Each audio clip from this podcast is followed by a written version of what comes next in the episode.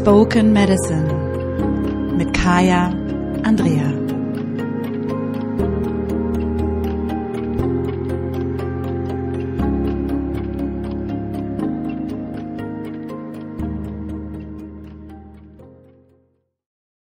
Hallo und herzlich willkommen zu Spoken Medicine mit mir, Kaya deinem Podcast-Host, Storytellerin und vor allem jemandem, der selber total gerne den alten Geschichten lauscht. Und heute habe ich ein Leckerli für dich im Paket, denn es geht mal wieder um die Wahrheit hinter unseren Feiertagen. Und heute geht es um Pfingsten. Denn Pfingsten kennen die meisten von uns als Yay, es ist ein Montag frei und das ist aber auch schon alles. Also wenn ich so in meinem Kreis rumfrage, dann wissen die meisten gar nicht genau, woher Pfingsten eigentlich kommt, was es damit auf sich hat. Ist eigentlich auch schied egal, weil es ist einer der Feiertage, die wir im Mai haben und das ist gut so und dann machen wir das. Mir hat das nicht gereicht. Ich wollte mal wissen, was hat es mit Pfingsten eigentlich auf sich und habe mich auf die Suche begeben und habe damals wirklich interessante Dinge herausgefunden, die ich heute mit dir teilen möchte. Denn Pfingsten ist im Ursprung, wird oft gesagt, ein jüdischer Brauch. Wenn wir aber genauer hingucken, dann finden wir auch da die große Göttin, die gute Frau Holle wieder, über Umwege. Und es sind auch Elemente aus der germanischen Kultur, aus der vorchristlichen Kultur erhalten. Und darüber möchte ich heute mit dir sprechen. Beziehungsweise das möchte ich so ein bisschen als Inspiration teilen, weil ähm, ich finde es immer ganz schön, diese Feiertage dann auch nochmal so ein bisschen anders begehen zu können und ihnen so ein bisschen was von ihrer alten Bedeutung zurückzugeben, die ganz oft ja dazu auch wieder führt, dass wir uns wieder zurückverbinden mit der Natur, mit den natürlichen Rhythmen, mit den natürlichen Zyklen und das ist irgendwie ganz nice. Also Pfingsten ist das Fest, was sich meistens anschließt oder eigentlich in jedem Fall anschließt an Christi Himmelfahrt und vor Christi Himmelfahrt liegt Beltane und die Walpurgisnacht. Und wenn du zu den beiden Festen was wissen willst, dann lade ich dich direkt ein, ähm, auf dem Blog vorbeizuschauen. Ähm, dazu gibt es noch keine Podcast-Folge. Das dauert noch ein bisschen, ähm, aber dort gibt es ganz viele Infos für diese beiden Feste. Pfingsten ähm, ist eine der Feierlichkeiten nach der Frühjahrstag- und Nachtgleiche. Das heißt, es ist so die Zeit, äh, das Licht kehrte langsam zurück zu Frühjahrstag- und Nachtgleiche, zu Beltane, Beltane, wurde dann der Sieg des Sommers gefeiert, weil es meistens dann einfach deutlich war, jetzt wird es nicht nochmal kalt, jetzt geht es nach vorne. Ähm, jetzt werden die Tage sind lang, ähm, die Natur fängt an zu sprießen. Und Beltane war die Feier der Fruchtbarkeit und des Miteinanderseins. Und es war die Zeit, wo zu den großen Feuern äh, die Ochsen, das Vieh auch nochmal durch das Feuer bzw. durch den Rauch getrieben wurde, um es zu reinigen, bevor es rausgeht auf die Weiden, ähm, dauerhaft zum Beispiel. Wie wir Pfingsten also jetzt kennen, ist es eine Mischung aus jüdischen und christlichen Gebräuchen. Also es sind ähm, verschiedene Elemente vorhanden. Man musste allerdings damals, um die Menschen wirklich schlussendlich von Pfingsten überzeugen zu können, ähm, so ein paar germanische Elemente mit reinmischen. Denn ähm, das war gar nicht so einfach. Wir müssen uns das so vorstellen, um 800 kam der gute Karl der Große, das heißt, der gute kam der Karl der Große, ähm, in den deutschsprachigen Raum unter anderem auch mit der Mission, äh, nicht Europa zu einigen, wie das immer gerne dargestellt wird, sondern äh, Europa zu christianisieren. Denn die Christianisierung stellte sicher, dass er zum Kaiser gekrönt würde, also sein Vater über, wie sagt man das, übermachten könnte, also machtvoller sein könnte als sein Vater. Und das war nur möglich, indem er den Deal mit der Kirche gemacht hat, wo der Papst dann sagte, jo, ich mache dich zum Kaiser. Also nochmal Thema Kirche und Staat und Trennung und wie viel da zusammenhängt. Aber das wäre dann nochmal ein eigenes Podcast-Thema. Und das war also Karls Mission und so ist er ausgezogen und hat halt die Waldfolge erobert ähm, und hat dann gesagt, so, all das, was ihr bisher gemacht habt, finden wir nicht mehr so gut. Äh, wir machen jetzt was anderes und zwar machen wir das jetzt so. Und haben die Leute natürlich gesagt, trotz Umsiedlung und trotz allem, irgendwie finden wir das merkwürdig. Und der Trick war dann immer wieder der Kirche zu sagen, okay, dann nehmen wir so ein paar von euren Elementen mit auf, damit sich das so ein bisschen vertraut anfühlt und mischen das mit unseren. Und so können wir euch da rein tricksen quasi. Und so kann man das heutzutage noch sehen, dass die ähm, Ochsen, die guten Pfingstochsen, die durchs Dorf getrieben werden, das ist ein Überbleibsel. Das ist wirklich so ein, so ein altes germanisches Überbleibsel ähm, von der Zeit, wo das Vieh am Feuer, durch das Feuer, durch den Rauch getrieben wurde, um es äh, zu reinigen, zu klären, von bösen Geistern zu befreien, bevor es dann auf die Weide geht zum Beispiel, bevor es nach draußen ging. Es war auch die Zeit, in der wir unsere Werte zeigten. Und das ist sozusagen eines der Überbleibsel, die da sind. Ähm, beim Dreckschweinfest, ähm, was gefeiert wird, springen Männer in so eine Schlammkuhle, äh, um den Winter endgültig zu vertreiben. Und das Dreckschwein, das Schwein ist ursprünglich die Sau und die Sau ist ursprünglich die Göttin. Also ähm, da kann man auch noch so ein paar, paar Überbleibsel sehen, die uns vielleicht heutzutage gar nicht mehr so bekannt ist. So, sind alles sehr erdverbundene, naturverbundene Bräuche gewesen. Die christliche Erzählweise allerdings, die ist so ein bisschen anders, denn ähm, da ist es quasi, dass sich zu Pfingsten äh, die Feuerzungen auf die Apostel herabwegten. Das heißt, es waren Zungen von Feuer, die hinabkamen und ähm, wenn man das übersetzt, ging es darum, das waren sozusagen die Offenbarungen und die Erkenntnisse des Heiligen Geistes, die in die Apostel hineinfuhren. So, also nicht umsonst sagen wir, ach, ich habe da einen Geistesblitz gehabt, ne? Tak, tak. Die Zungen des Feuers kommen auf die Apostel hinab. Da sieht man das schon. Das Interessante dabei ist, in dieser Erzählung, wenn wir da so ein bisschen weiter gucken, und ich will gar nicht zu sehr jetzt auf diese ganze alte christliche äh, Mythologie eingehen und die Narrative. Nur wenn wir jetzt ähm, mit unserem feministischen, spirituellen feministischen Blick drauf gucken, dann geht beim Heiligen Geist ähm, meine Sirene an. Denn der Heilige Geist ist ganz ursprünglich die jüdisch-christliche Urgöttin Sophia. Ich sage es nochmal. Der Heilige Geist ist ganz ursprünglich jüdisch-christliche Urgöttin Sophia. Mhm. Denn Vater, Mutter und dort Kind, Gott ist der Vater, Jesus das Kind, Sophia die Mutter. Und auf einmal verschiebt sich die Wahrnehmung der Welt. Sophia kennt man auch als Shakina und sie wurde sozusagen als der allumfassende Geist verehrt. Ähm, wir kennen Sophia auch aus der Philosophie, Sophia aus dem Griechischen. Ähm, ne? Also es gibt auch Bibliografie, die Hingabe, die Liebe zu etwas. Ähm, sie stellt den Anfang der Schöpfung dar und die Quelle der Kraft. Uh.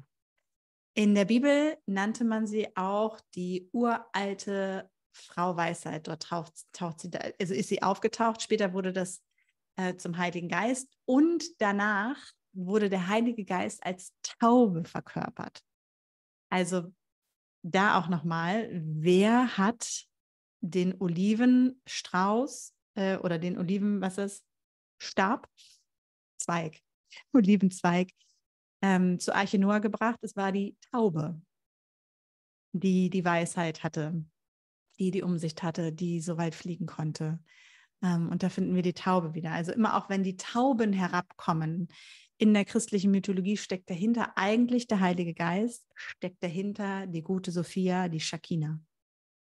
Das ist natürlich ein Konzept, was für die Kirchenmänner, also die Menschen, die die Kirche, wie wir sie in ihrer Form jetzt als Institution kennen, gegründet haben, unter anderem der gute Konstantin damals äh, in Konstantinopel um 300 noch was nach der äh, angeblichen Geburt von Jesus. Ähm, für die war das nicht passend im Konzept, dass es dort weibliche Weisheit oder weibliche Verkörperung von Göttlichkeit gab, sondern es war eine ziemlich männliche Geschichte. Und deswegen wurde Sophia neutralisiert als Heiliger Geist. Also man hat sie zu etwas Geschlechtslosen werden lassen, was so durch die Gegend wabert.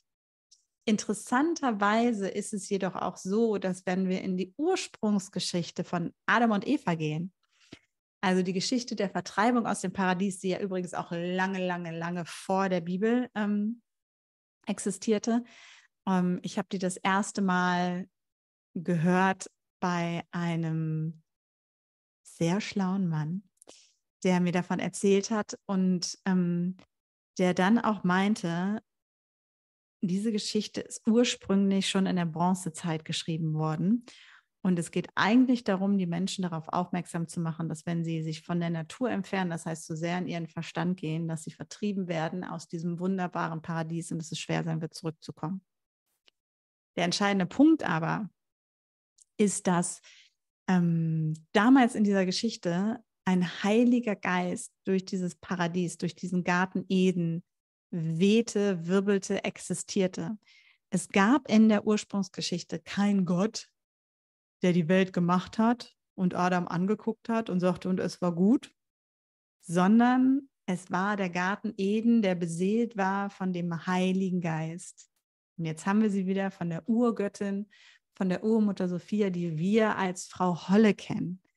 Denn Frau Holle ist für uns diese Übertragung gewesen. Also deswegen ist es immer wichtig für mich, so ein bisschen zu gucken, zurück in der Mythologie, denn da merken wir, die Geschichten unterscheiden sich alle gar nicht so sehr. Und wenn die alle sehr ähnlich sind, dann könnte es ja nicht sein, dass alle Unrecht gehabt haben und nur diejenigen, die jetzt meinen, wir haben das Christentum erfunden, haben Recht. Also Religion und Co.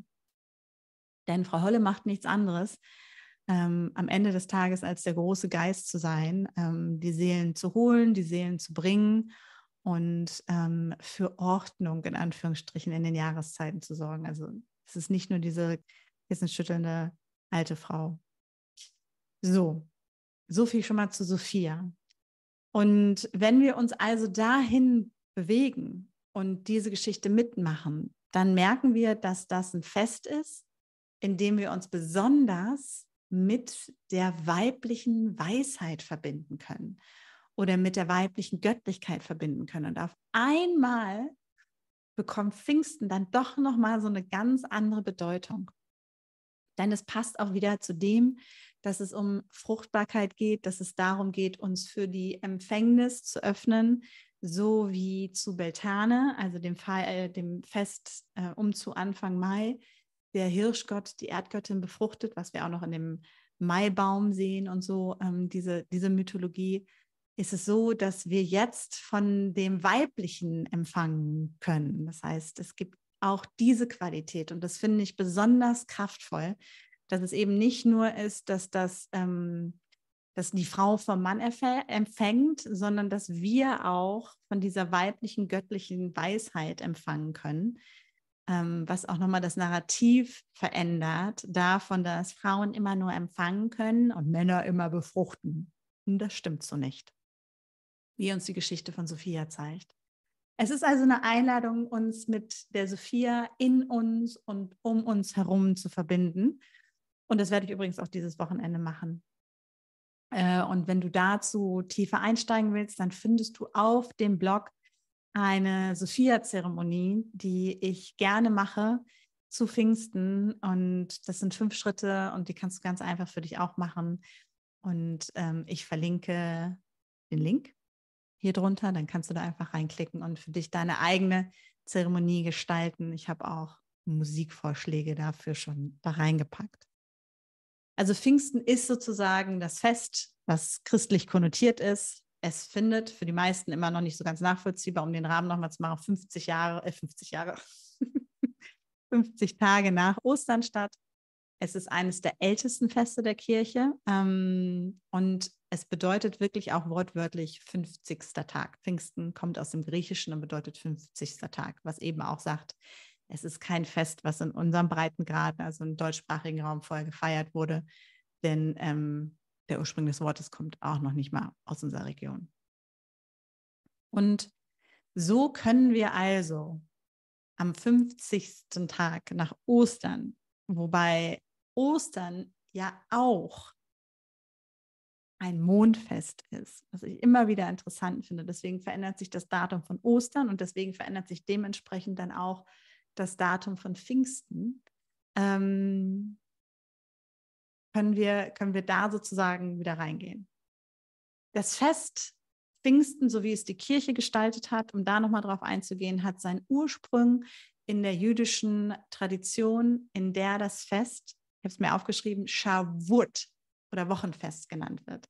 Das heißt, es wird 50 Tage nach dem Passafest gefeiert, sind wir wieder bei Ostern, und es soll an den Tag erinnern, an dem Moses die zehn Gebote auf dem Berg Sinai empfing. Und das ist jetzt interessant, denn Shavuot war auch ein Erntedankefest damals, und jetzt ist es eben nicht in unserem Breitengarten, wurde der Beginn der Weizenernte markiert. Das ist, glaube ich, bei uns im Mai noch nicht der Fall. Es wurde als Tag der Erstlingsfrüchte gefeiert, weil dort die ersten Früchte geerntet wurden. Und ähm, diese Früchte wurden dann in den Tempel gebracht und als Gabe dorthin gegeben. Und das finde ich ganz interessant, weil wenn wir uns das angucken, dann geht es schon viel mehr wieder in Verbindung mit den natürlichen Rhythmen und den natürlichen Zyklen. Das heißt, es ist an sich aus der jüdischen Tradition heraus gesehen auch ein Fest, was mit dem Jahreskreis in Verbindung ist, was damit zu tun hat, dass die Natur sich an einem bestimmten Punkt befindet und wir das feiern und zelebrieren. Wir kennen Erntedank ähm, im deutschsprachigen Raum eher so im September, Oktober. Also die Kirche hat es auf das erste Oktoberwochenende festgelegt. Ähm, viele fangen zu Tag und Nacht gleich schon an, wirklich in Erntedank zu gehen. Also 20. September. Und daran orientieren sich unsere Feierlichkeiten. Und ich finde es sehr schön zu sehen, in diesem Fall, dass es in der jüdischen Kultur eben auch um ähm, ja, natürliche Rhythmen ging, die dort gefeiert wurden. Somit kann man wirklich sagen, Pfingsten als solches ist eigentlich kein Tag, der irgendwie mit, der, mit den alten Rhythmen im deutschsprachigen Raum, so wie wir ihn heute kennen, zusammengebracht werden kann. Und gleichzeitig können wir sehen, dass es eine Tradition gibt, die dahinter steht, die sehr na naturverbunden ist, dass ähm, es immer noch Elemente gibt aus den Feierlichkeiten, die eher im Mai stattfinden, die sich zu Pfingsten zeigen. Wie gesagt, Pfingsten verschiebt sich ja auch immer mit dem Datum von Ostern. Äh, dieses Jahr ist es sogar noch im Mai und dass der Kern, der dahinter steht, die Verbindung mit der großen Weisheit des Weiblichen ist. Und das finde ich so wunderbar, dass man, wenn man hinter die Geschichte guckt, genau sehen kann, dass es nie nur maskuline, männliche Götter gab, dass es nie nur ein Entweder-Oder gab, sondern dass immer beides zusammengehörte und sowieso auch der ganze magische Raum des Spektrums dazwischen. Und so lade ich dich ein, wenn du möchtest, diesen Impuls mitzunehmen und an diesem Pfingstwochenende deine eigene Sophia-Zeremonie zu gestalten und dich vor allem hoffentlich immer wieder daran zu erinnern, dass wir als Frauen auch Weisheit durch weibliche Göttlichkeit empfangen können. Und vor allem, dass diese auch existiert und schon immer existierte. Und selbst die Männer der Kirche sie nicht kleinkriegen konnten. In diesem Sinne, ähm, wie gesagt, guck gerne auf dem Blog vorbei, wenn du die Zeremonie machen möchtest. Und ich wünsche dir ein fantastisch knallendes, großartiges Pfingsten mit vielleicht vielen Aha-Momenten, tollen Impulsen und vielleicht auch noch Eindrücken, Einfällen ähm, durch die Feuerzungen, die dir vorher gar nicht gekommen wären. In diesem Sinne, bis ganz bald. Und ich hoffe, dass dieses Spoken Medicine dich ein wenig rührt hat. In Sisterhood, Kaya.